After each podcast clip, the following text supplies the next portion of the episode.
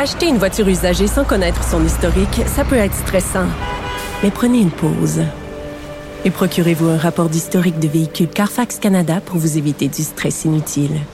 Carfax Canada. Achetez l'esprit tranquille. Cube Radio. Silence Veuillez vous lever. La cour présidée par l'honorable François-David Bernier est déclarée ouverte. Entrez dans les coulisses de la justice. Écoutez, vous serez pas jugé. Ils appellent à la barre les acteurs de l'actualité. Oui, votre honneur. Avec François-David Bernier. Avec François-David Bernier. Avocat à la barre. Cube Radio. Bonjour, bienvenue à l'émission. Aujourd'hui, ben, premièrement, il y a les questions du public très important. On y répond en fin d'émission avec Maître Jean-Paul Boilly. Et il y a Maître Denis Richard, euh, criminaliste, qui vient nous expliquer un peu les conséquences de la crise sur le système judiciaire à venir et aussi sur les avocats. Euh, il y a ben, Maître Boilly qui est là aussi pour sa chronique. Euh, sur le paiement des loyers. Est-ce qu'on peut reporter ces paiements-là? Euh, Jean-Pierre Côté qui nous parle d'une ligne, non, pardon, qui, nous, qui est travailleur social, qui nous parle des dépendances qu'on peut développer durant la crise. On change totalement nos habitudes en confinement. Et, ben, comme je vous ai dit, on finit avec vos questions. Posez-les au 187 Cube Radio. Votre émission commence maintenant. Avocat à la barre. Avec François-David Bernier. Avec François-David Bernier. Cette semaine, un article dans, le- dans le journal de Montréal très percutant.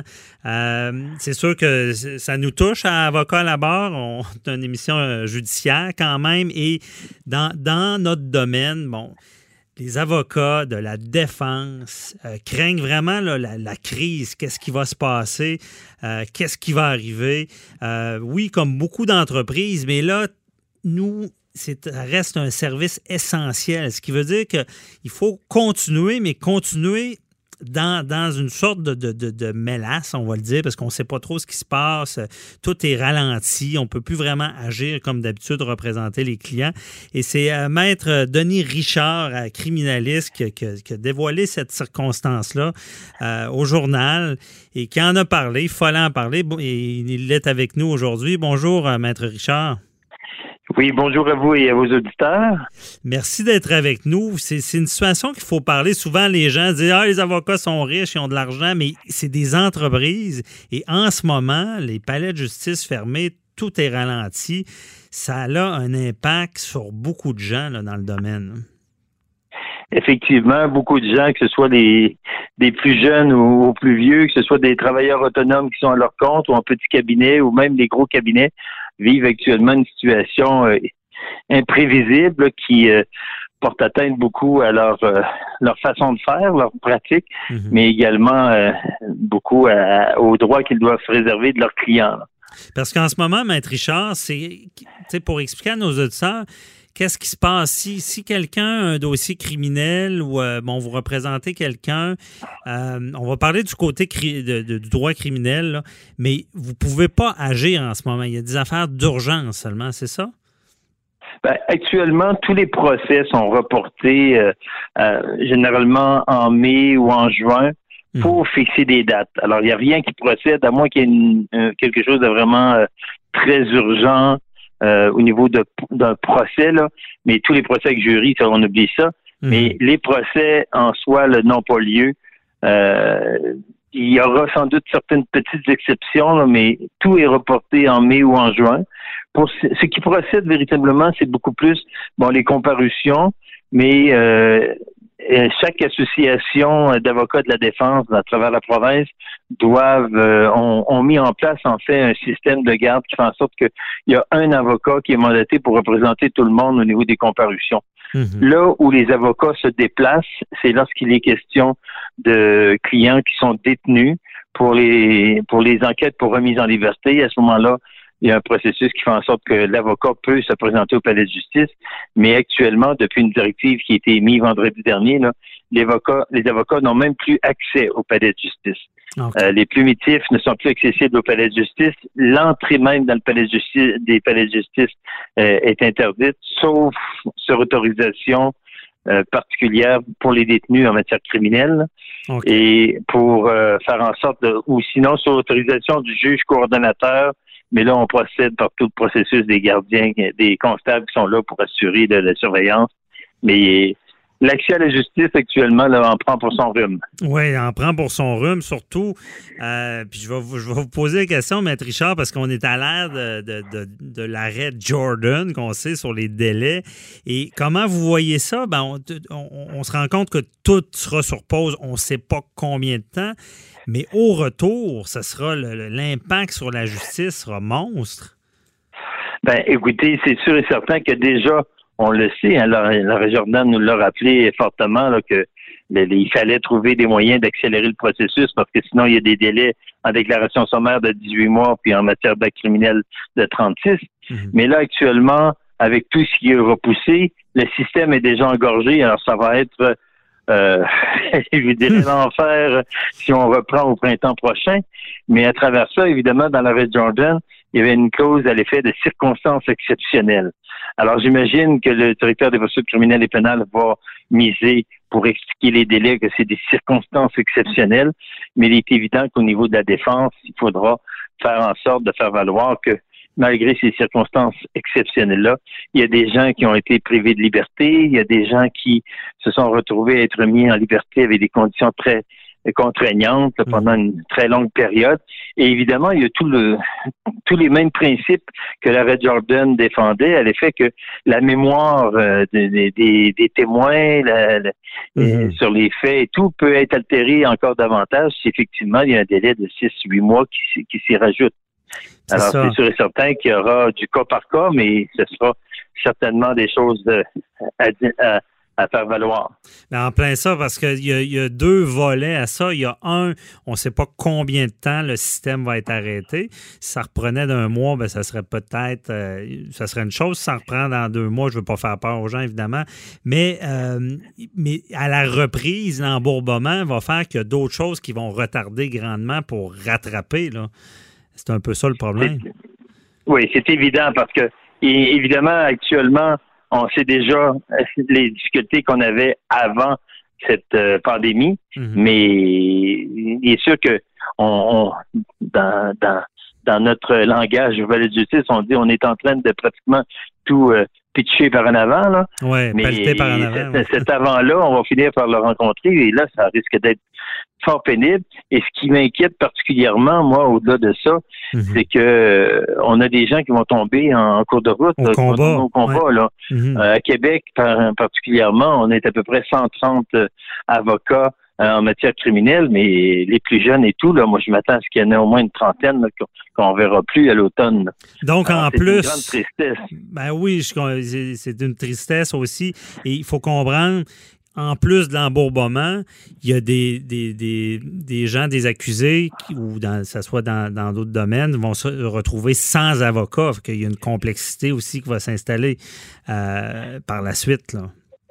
Effectivement, parce que là, avec les avocats en moins qui risquent d'y avoir, ben là, les autres vont être surchargés de ces dossiers-là aussi, ce qui hmm. va venir encore mettre du poids beaucoup sur euh, les épaules de tout, de tout le système, là, parce qu'on pourra pas euh, euh, on pourra pas demain matin remplacer 30 ou je parle de Québec, mais au niveau provincial, il y a peut-être une centaine d'avocats qui, ben qui, vont disparaître. Ça fait que ces, ces 100 avocats-là qui ne sont pas là, ben le, le, système étant embourbé déjà, ça risque effectivement d'être fort inquiétant. Ouais. Et d'autant plus que même actuellement, là, on, on voit que les avocats, même si c'est considéré comme un service essentiel, il y a plein, plein, plein de travail qu'on fait présentement qui, lorsque c'est des mandats d'aide juridique, ne sont pas couverts par l'aide juridique. Et quand c'est des mandats que les gens euh, nous, paient, ben c'est comme moi ce matin. J'ai au moins pour 3000 dollars de chèques. les, les clients ont fait des arrêts de paiement parce que trop inquiets euh, sur leur situation financière. Alors on se retrouve euh, mm-hmm. malheureusement à, travailler presque deux fois plus qu'à l'habitude, mais sans, sans revenu. C'est vraiment un effet domino. Et les gens, c'est ça, j'ai pratique, j'appelle ça la, théorie de l'écureuil. Je veux dire, on ne sait pas ce qui va arriver, donc tout le monde veut garder son argent au cas. Et là, un ne paye pas l'autre et, ça, ça s'ensuit comme ça. Et donc, en ce moment, le problème, c'est que les avocats sont un service essentiel. Ils doivent, en théorie, travailler, mais ont de la difficulté à être payés. Là. Ils doivent non seulement travailler, mais également, on a, on a d'abord comme avocat l'obligation de s'assurer du respect des droits de nos clients.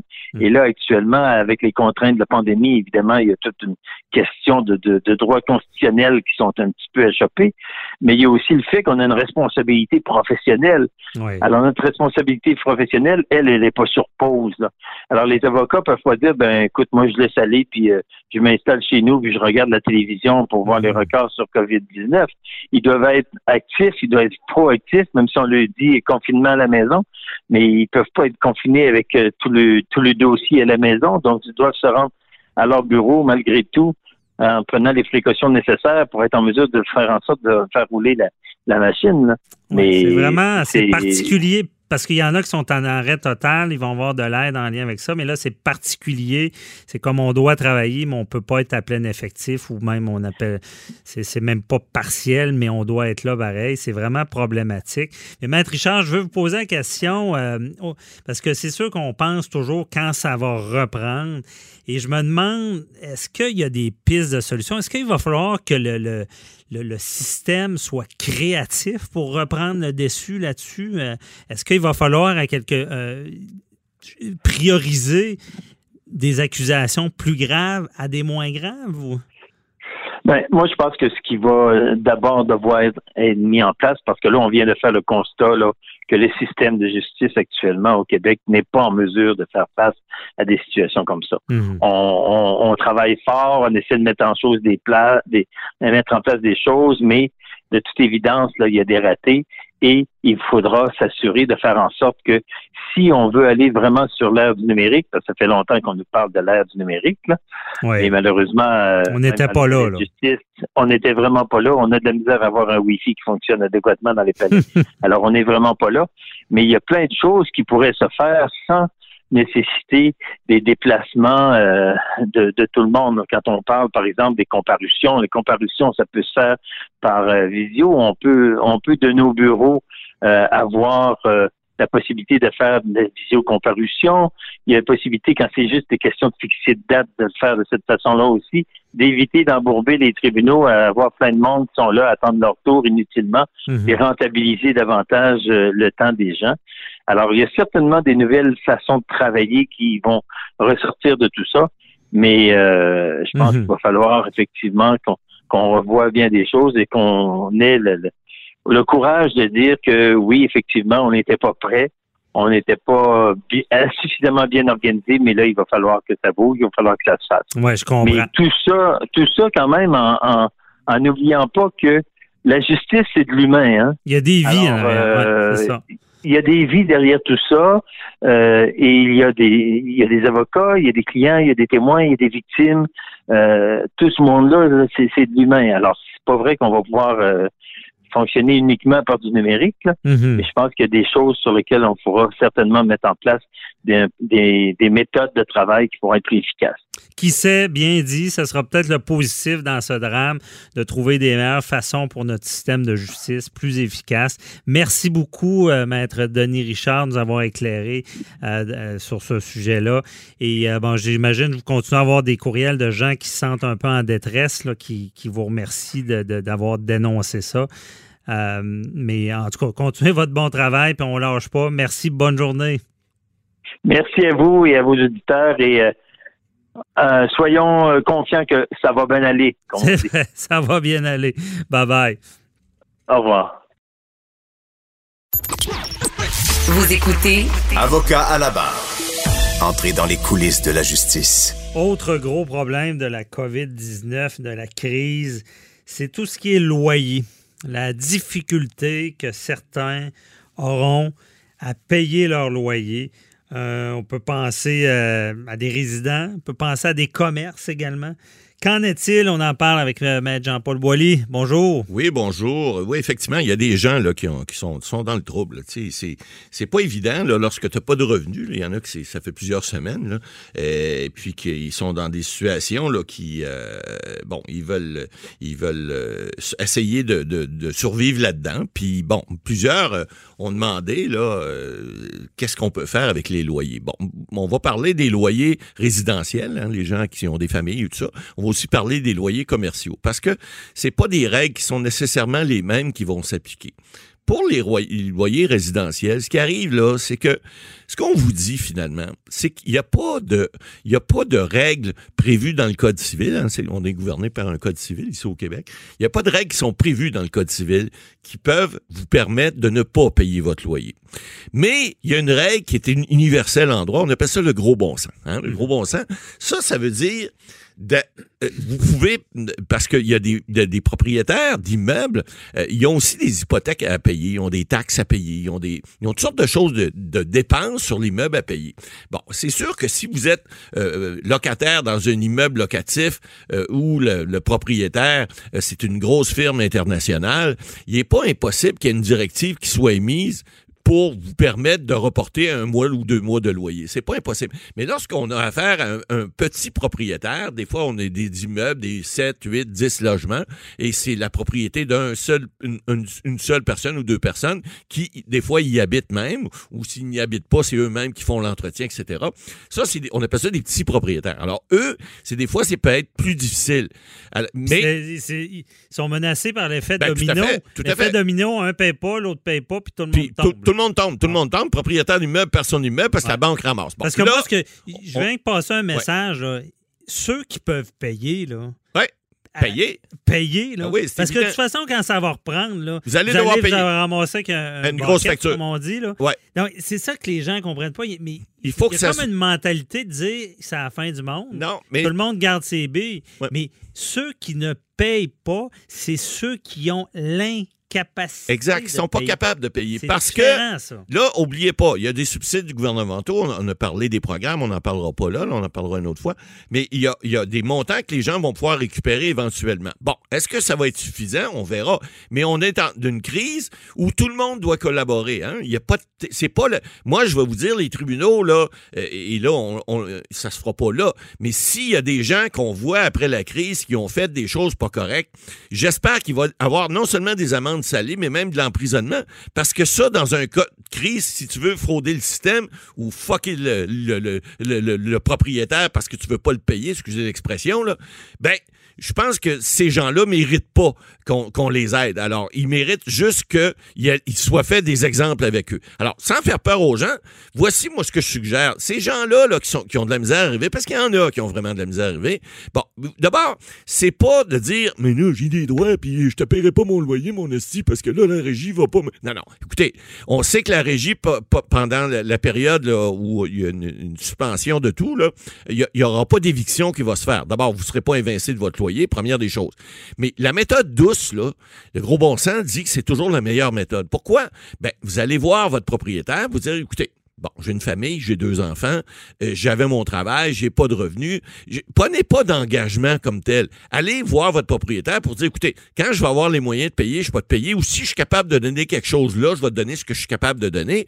Ça, on appelle ça de la crédibilité. Vous le savez, Maître Bernier, en droit, là, les juges sont, les tribunaux sont souvent là pour ça, pour voir si quelqu'un est crédible ou pas. Si tu arrives devant ton propriétaire, puis tu commences à l'engueuler parce que tu n'as pas de revenus ou tu n'as pas les moyens, c'est pas une bonne façon. C'est pas une façon de négocier on apprend en droit, nous autres, les avocats, on apprend, à les, gens d'affaires aussi, à négocier et il y a des façons de faire. On essaie d'user de peu plus de diplomatie, un peu plus de, de, façons de faire qui sont plus acceptables. C'est la façon de faire accepter des fois des gens. Moi, j'ai vu des, propriétaires euh, de commerce ou de centres d'achat voir remettre euh, euh, les, baux en disant aux, aux gens, parce qu'on va en parler aussi, là, écoutez, vous êtes, un commerçant, vous n'avez pas de revenus, vous avez fermé votre commerce, on comprend ça, on va vous aider pour la reprise, fait qu'on va reporter le paiement de vos loyers. Ça se voit, là, ça se voit. Et, je vois qu'il y a un élan un peu partout. Moi, je fais beaucoup de droits commerciaux, j'ai des clients commerciaux, et je vous dirais que presque la presque totalité des gens comprennent et mettent l'épaule à la roue pour faire en sorte que les baux qui, devraient s'appliquer, parce qu'en matière commerciale, il n'est pas question de dire que c'est pas la régie du logement qui ce sont les tribunaux de droit commun, la Cour du Québec, la Cour supérieure, qui pourraient donner l'éviction, euh, c'est-à-dire faire sortir des gens qui ne payent pas leur loyer. Je serais bien malvenu de voir un juge, euh, à, cette période de pandémie, ordonner l'expulsion d'un locataire qui n'a pas payé son loyer commercial, mais légalement, il aurait le droit de le faire. Mhm. Parce que le, le, le, gouvernement du Québec a suspendu présentement, par décret, l'application des, des, des, des, règles de la régie du logement pour ne pas qu'il y ait de, de, jugement en éviction qui soit fait présentement, mais ça ne s'applique pas aux beaux commerciaux. Alors, il pourrait très bien le faire pendant ce temps-là, et puis, ben, ça ça, serait de mauvais augure parce que là, on fait tourner le roue en envers. On dit déjà qu'il y a plusieurs commerces qui vont avoir de la misère à s'en sortir. Alors, faudrait pas en mettre d'autres. Mais il reste que la, façon encore là d'intervenir euh, pour les, beaux commerciaux, c'est la même méthode qu'on a parlé pour les beaux résidentiels. C'est-à-dire que les commerçants vont parler à leurs propriétaires, puis la majorité des propriétaires comprennent, parce qu'il faut pas oublier, les banques sont aussi là-dedans.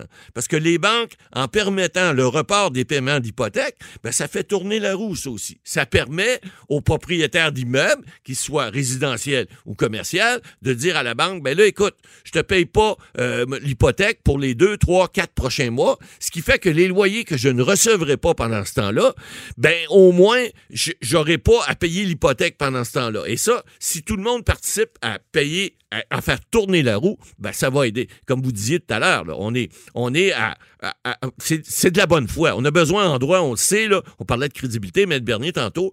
Là, on parle de bonne foi. C'est la même chose. En droit, on dit tout le temps, moi, ça me fait toujours rire. Quand quelqu'un me dit, ben là, si j'ai telle question, je réponds quoi? La vérité, monsieur le client, la vérité. Quand vous dites la vérité, vous vous trompez pas. Puis si vous dites pas la vérité, vous risquez de vous tromper. Puis si vous vous trompez, ben c'est toute votre crédibilité puis votre bonne foi. Puis qu'après ça, on, on, gagnera pas notre dossier. Alors, c'est la même chose en négociation. C'est la même chose pendant cette pandémie-là. Si tout le monde est de bonne foi, évidemment, il y a toujours, on va encore parler des bobs de ce monde. On en a parlé à, l'autre chronique, là, euh, en fait mais il y, a toujours des gens pour profiter du système. Il y aura toujours des gens qui vont essayer de, excusez l'expression, de fourrer le système. Mais ce qu'on veut, ce qu'on dit aux gens, écoutez, si vous le faites correctement, si tout le monde le fait correctement, ben peut-être que ça va faire en sorte d'éviter des catastrophes, d'éviter que des gens soient évincés de leur loyer, tant résidentiel que commercial. Oui, effectivement, c'est vrai. Mais je pense qu'il faut rappeler aux gens, malgré je, je, le dis souvent, si tu veux traverser une crise, il faut que tu gardes la tête froide. Oui faut que. Il y en a qui voudraient paniquer, se faire un bas de laine en pensant devoir survivre pendant une année sans, sans revenu, mais c'est, on n'est pas là non plus. On, les, gens. Je pense que la meilleure manière de passer au travers, c'est de, tenter, dans la mesure du possible, de garder les choses normales, du moins des, paiements, des choses comme ça. Oui, mais il faut payer l'épicerie, il faut payer les, choses essentielles, la pharmacie. une grosse différence entre quelqu'un qui n'a plus la capacité, vu la situation, et qui est capable de le démontrer. Et quelqu'un qui a seulement décidé de se faire un méchant bas de laine puis de plus dépenser. Ah, ben ça, écoutez, ça serait, ça serait vraiment. il y, aura un après, puis il y, aura euh, de la mémoire. Exact. si, si, vous avez la capacité de payer, vous décidez de ne pas payer quelqu'un, il va s'en rappeler après. Le jugement Vous populaire. pas des, bonnes relations d'affaires la Le jugement populaire risque de s'appliquer, puis ça, c'est souvent pire qu'un jugement de n'importe quel tribunal. Alors, les gens qui veulent fourrer le système, je n'aime pas ça prendre cette expression-là, mais c'est parce qu'il faut qu'elle elle, s'applique très bien. Là. Les gens qui veulent pas respecter certaines règles de base, hein, le gros bon sens, la bonne foi, la crédibilité, ces choses-là, ben peut-être qu'après, ils, ils, seront, ils seront visés, ils seront pointés du doigt, puis on sera... Écoutez, il y avait l'ancienne publicité il y a plusieurs années, je sais que vous êtes jeune, là, mais euh, Hydro-Québec disait on est 6 millions, faut se parler. Là. On, est 8 millions quelques maintenant. Là. Mais il faut que les gens se parlent, les gens se comprennent, que les gens se fassent confiance aussi. Alors, ça, c'est important dans un cas de crise comme ça. On le répète, c'est un tsunami qui nous arrive et la courbe, elle est exponentielle. Alors, les problèmes qu'on vit aujourd'hui, ils vont peut-être augmenter encore pire. Là. C'est, les gens viennent de perdre leur, leur emploi. Les, bon, l'assurance chômage là, est pas rentrée pour tout le monde. Les programmes d'aide sont pas encore. Là, on n'a pas reçu les chèques. On n'a pas. Bon. Et puis, il y a des gens qui vont souffrir, c'est clair. Alors, il faut que tout le monde mette l'épaule à la roue. Puis, il faut surtout que les gens ne, ne prennent pas cette situation-là pour jouer les gros bras, jouer les matamors, puis euh, mettre, mettre le monde en merde plus qu'ils sont. Il faut que les gens se parlent de façon civilisée. Puis ça, on le dit, les avocats, là. On est capable de, de, se parler. Vous savez, on a des dossiers civils, souvent, M. Bernier, puis on, on, dit des fois, la veille du procès, les parties se parlent, puis pouf, ça se règle. Des fois, c'est le matin euh, lors d'audition. Pourquoi? Parce qu'avant ça, ils se parlent pas. Alors là, parlez-vous, allez voir vos propriétaires, soyez civilisés Faites ça de façon courtoise et, les gens comprennent. Puis moi, je le vois, je vous le dis, il y a plusieurs, plusieurs cas où je m'étais dit, bah là, lui, il voudra jamais. Ben non, Christy. Moi, j'ai vu un dossier, moi d'ailleurs, où je n'aimerais pas le commerce, mais où on s'est pogné avec le propriétaire de l'immeuble pendant des années avec des chicanes qui finissaient plus au niveau des tribunaux.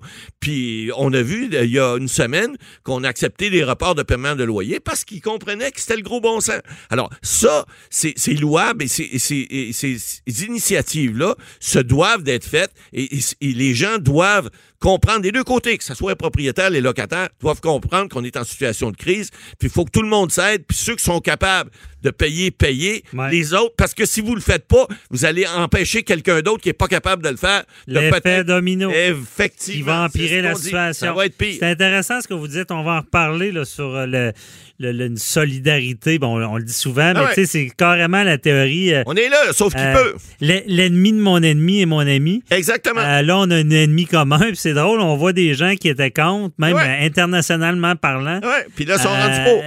C'est ça. Donc, on est tous unis. On est rendu là. Contre le même ennemi. Donc, merci, Matt Boily. Bye-bye. Avocat à la barre. Avec François-David Bernier. Des avocats qui jugent l'actualité tous les matins.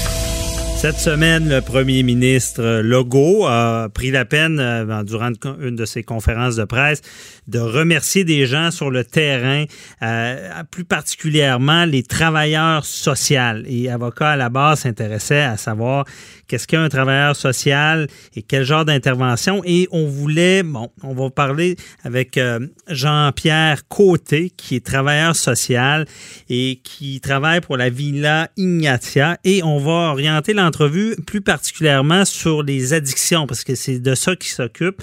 Bonjour, euh, Monsieur Côté. Oui, bonjour, M. Bernier. Donc, c'est ça, comme j'allais dire, on va orienter l'entrevue, le confinement euh, des gens, donc restant à la maison. Vous, vous intervenez dans ces, euh, sur l'addiction et je pense que le climat peut favoriser ces addictions-là. Mais premièrement, peut-être on peut commencer en expliquant c'est quoi un travailleur social, M. Côté? Qu'est-ce que ça a là comme rôle? Bon, d'accord. Je vais peut-être essayer de vous le particulariser mm-hmm. euh, par rapport à d'autres types d'interventions de, de, de professions en relation d'aide. Donc, on est une, euh, les travailleurs sociaux, travailleuses sociales, euh, mais on est chapeauté par un ordre professionnel, mm-hmm. l'ordre des travailleurs sociaux et des thérapeutes conjugaux et familiaux. Donc, autrement dit, euh, il y a quelques, depuis quelques années, on a comme jumelé ces deux types de, de professions-là il y a donc des travailleurs sociaux et il y a aussi des thérapeutes conjugaux et familiaux. OK. Et là, euh, quel genre d'intervention vous faites avec les gens? C'est que, contrairement peut-être, ou en tout cas, la, particularité du travail social, c'est d'intervenir auprès d'une personne, euh, mais dans, dans, le but d'améliorer son fonctionnement, oui, personnel, mais aussi social. Donc, en lien avec son réseau, son milieu de vie de proximité. Mhm. Euh, et on a souvent une tâche à mettre cette personne-là en relation avec des ressources, soit du domaine public ou du réseau communautaire, euh, pour euh, l'aider à, cheminer dans la reprise en main de, de sa vie en réglant des difficultés personnelles. OK, je comprends. Vous n'êtes pas un psychologue, par exemple, mais vous êtes un guide à les orienter pour sortir d'une situation euh, qui, est difficile pour eux, là, en quelque sorte. Oui, tout à fait. Là, il y a un domaine qui est réservé à des professions comme les psychologues. Euh, les travailleurs sociaux ne peuvent pas travailler, par exemple, en psychothérapie. Mm-hmm. Euh, mais quand même, on va effleurer des, des difficultés qui seront reliées à un mal-être, l'anxiété, euh, les, euh, les, les, difficultés dans les rapports interpersonnels, etc. Euh, mais, mais avec une préoccupation particulière de façon à améliorer le fonctionnement dans le réseau et dans le milieu de vie de proximité. Ah, Donc, d'où le mot social. Social, je comprends bien expliqué. Et là, si on parle de la Villa Ignatière pour laquelle vous travaillez, euh, c'est quoi euh, son rôle là, exactement? Euh, on est une ressource d'hébergement en dépendance. Mhm. Donc, pour traiter les addictions, il y a des organismes publics comme les centres de réadaptation en dépendance. Il y a des centres de réadaptation en dépendance dans les grands centres à Québec, ici, c'est le Centre de rédaction indépendance de Québec. Mhm. Il y en a un à Montréal qui s'appelle Dollar Cormier. Ce sont des organismes publics. Parallèlement à ça, il y a des ressources privées, euh, qui, des ressources donc d'hébergement en dépendance, qui vont venir euh, euh, se joindre au service public pour venir en aide à des personnes qui ont des problèmes de santé, des problèmes d'addiction, c'est-à-dire. D'addiction qui peuvent être de toutes sortes, là, drogue, alcool. À la drogue, à l'alcool, aux médicaments. Euh, il y a des ressources qui vont aussi s'occuper de, la dépendance au jeu euh, pathologique, etc. OK, je comprends. Et là, si on va, parce que c'est évidemment euh, le monde, on, se doit de parler de ce qui se passe en ce moment, la crise, les gens sont amenés à être confinés à la maison. On le sait, c'est très difficile, difficile pour eux.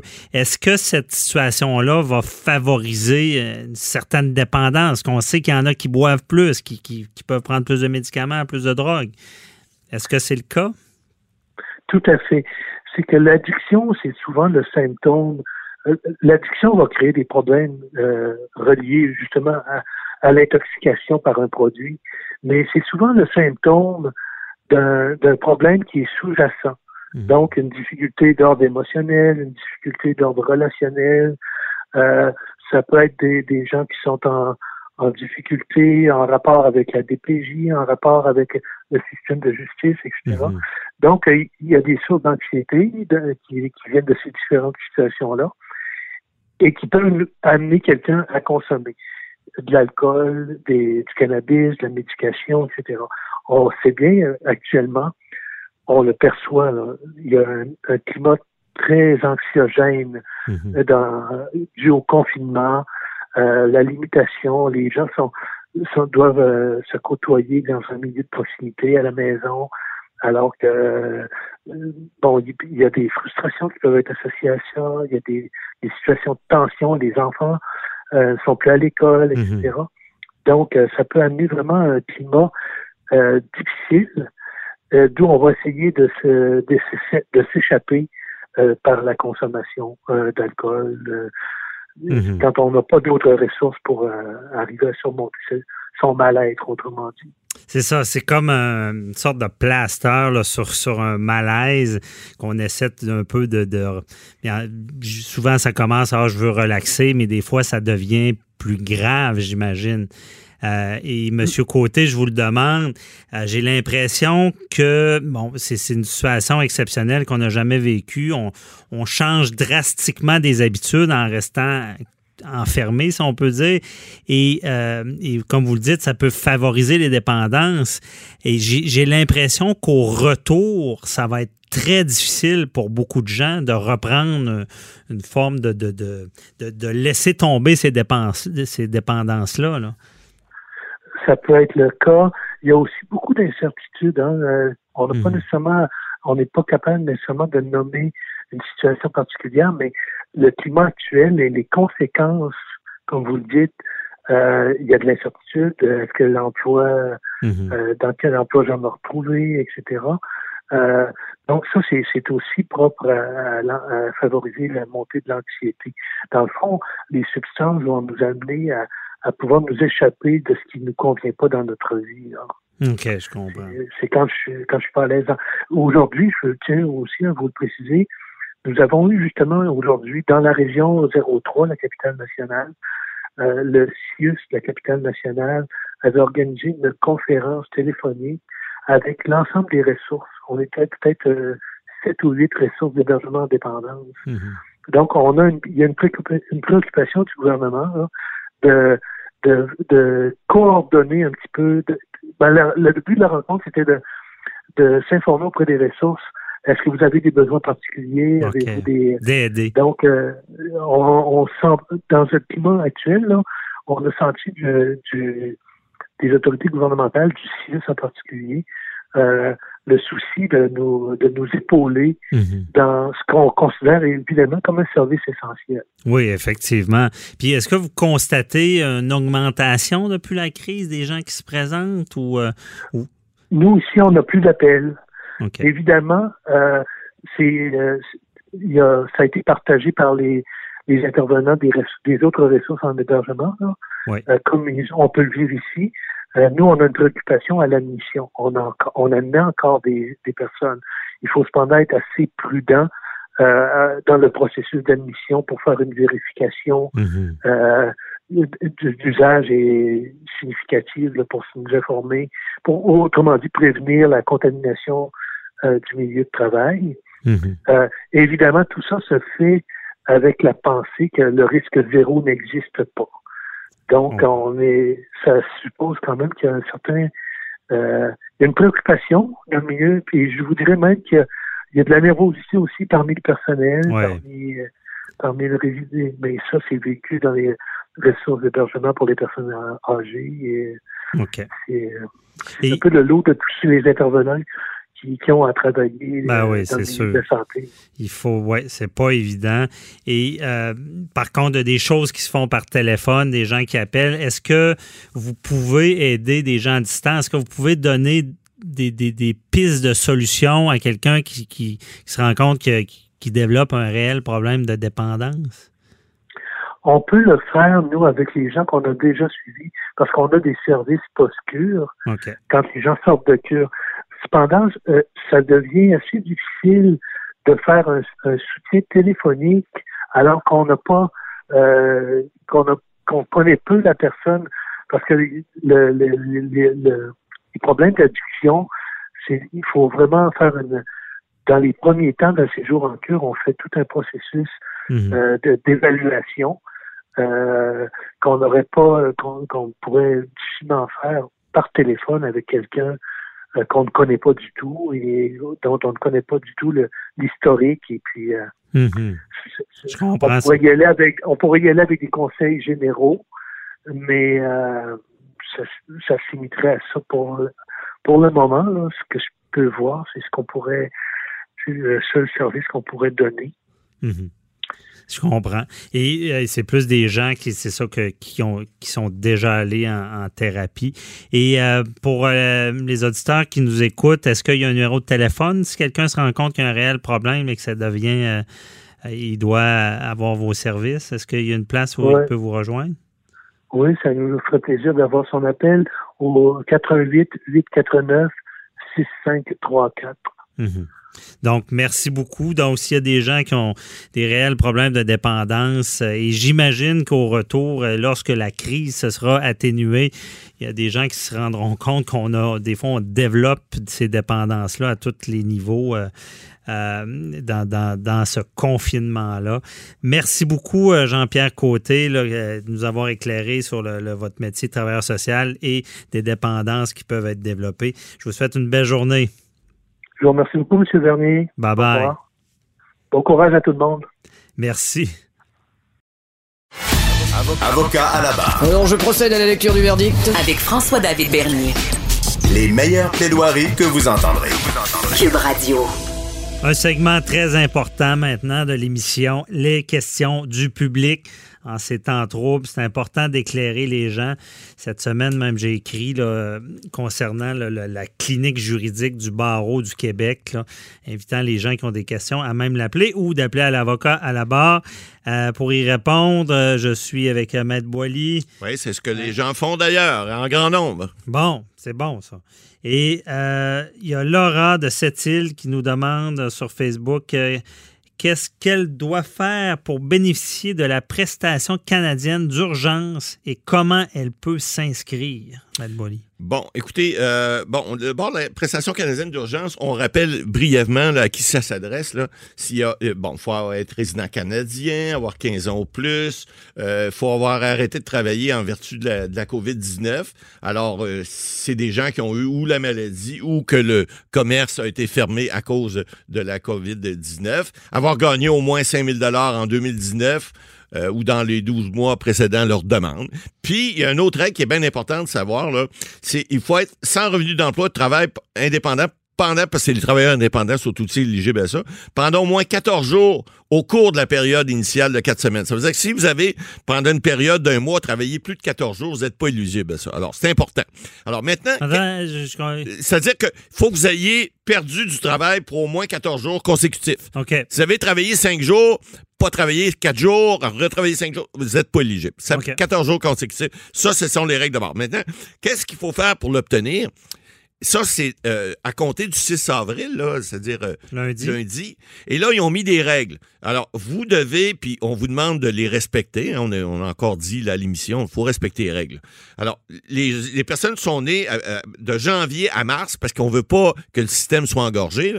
Vous allez aller sur le site de, de canada.ca et, et sur ce site-là, vous allez sur la branche de Revenus Canada, impôts, et vous allez aller dans la section Mon dossier.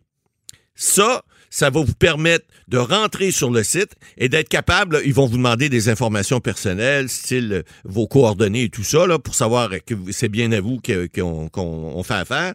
Et puis là, vous allez devoir remplir le formulaire qui est là. Et lorsqu'on dit remplir le formulaire, c'est pas tout le monde en même temps. Alors, on dit que le 6 avril, ça va être les personnes qui sont nées de janvier à mars. Mm-hmm. Le 7, ça va être de avril à la mi-juin, à, à, la fin juin, c'est-à-dire.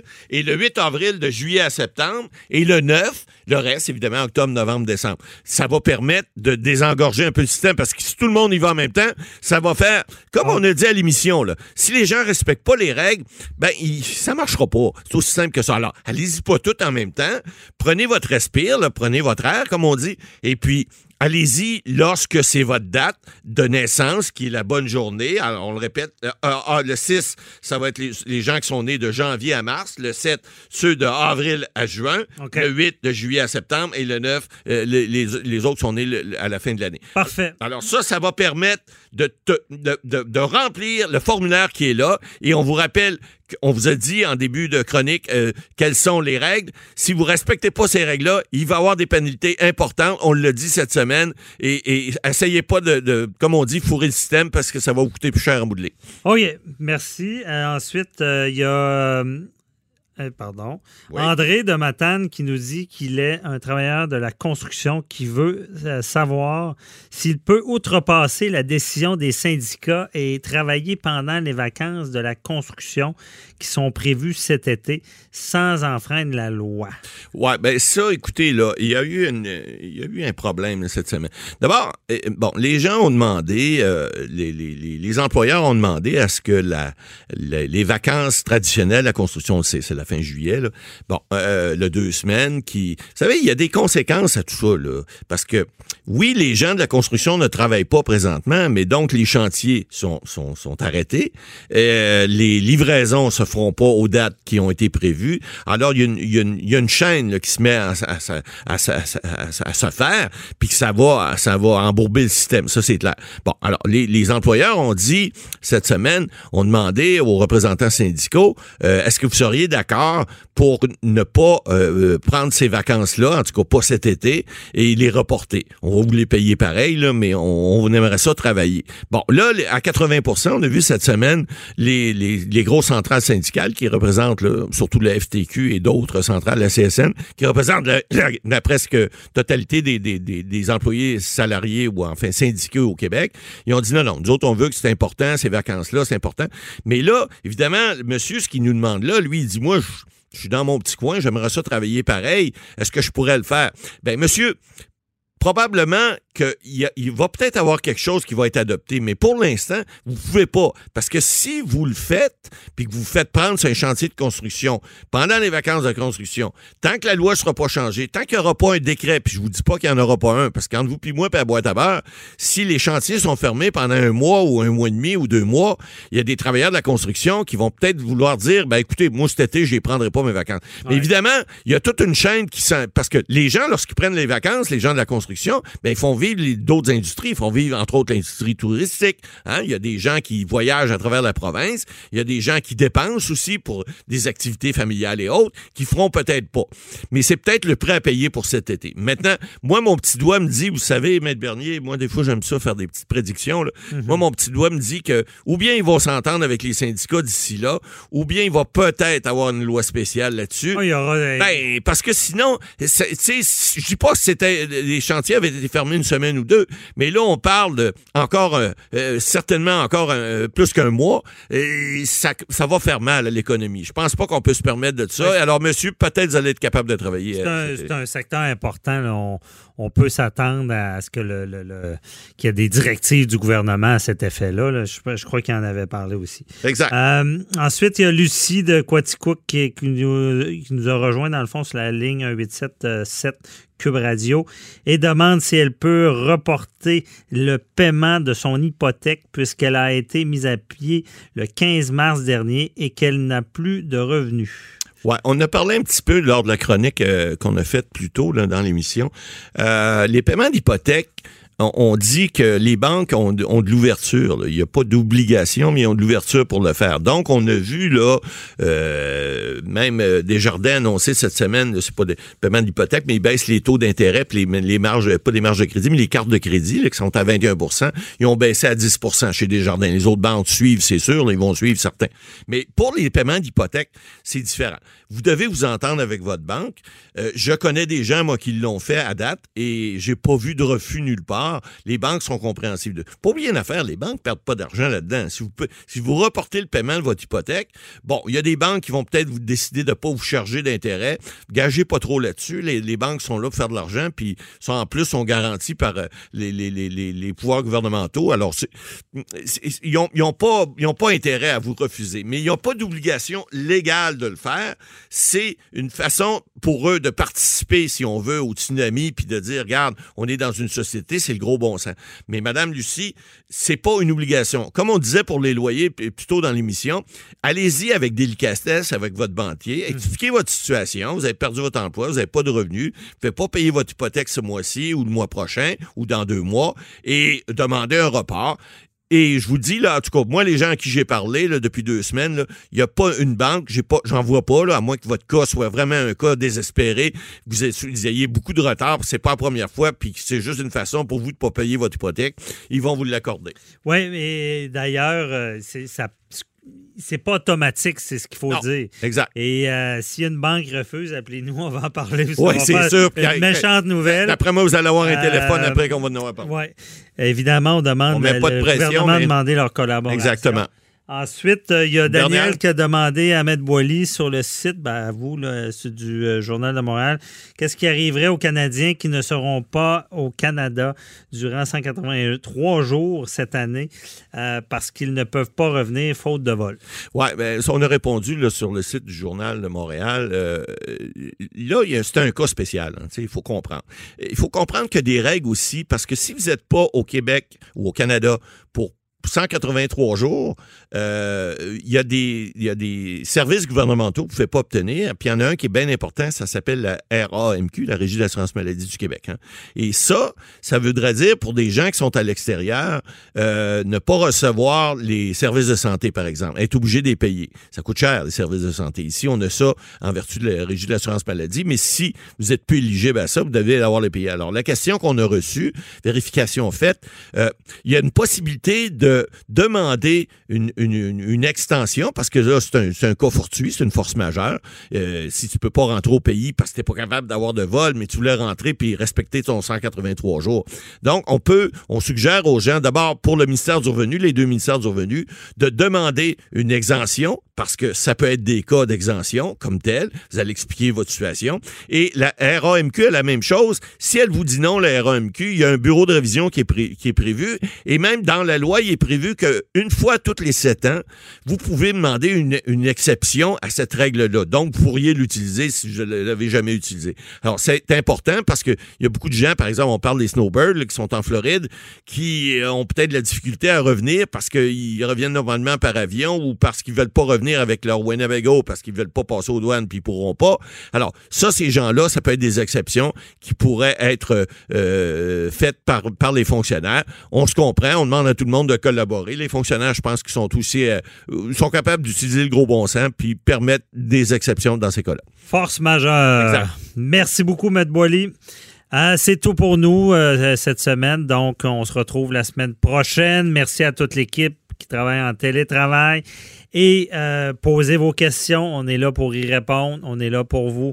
Bonne semaine. Bye bye. Cette émission est maintenant disponible en podcast. Rendez-vous dans la section balado de l'application ou du site cube.radio pour une écoute sur mesure en tout temps. Cube Radio, autrement dit. Et maintenant, autrement écouté.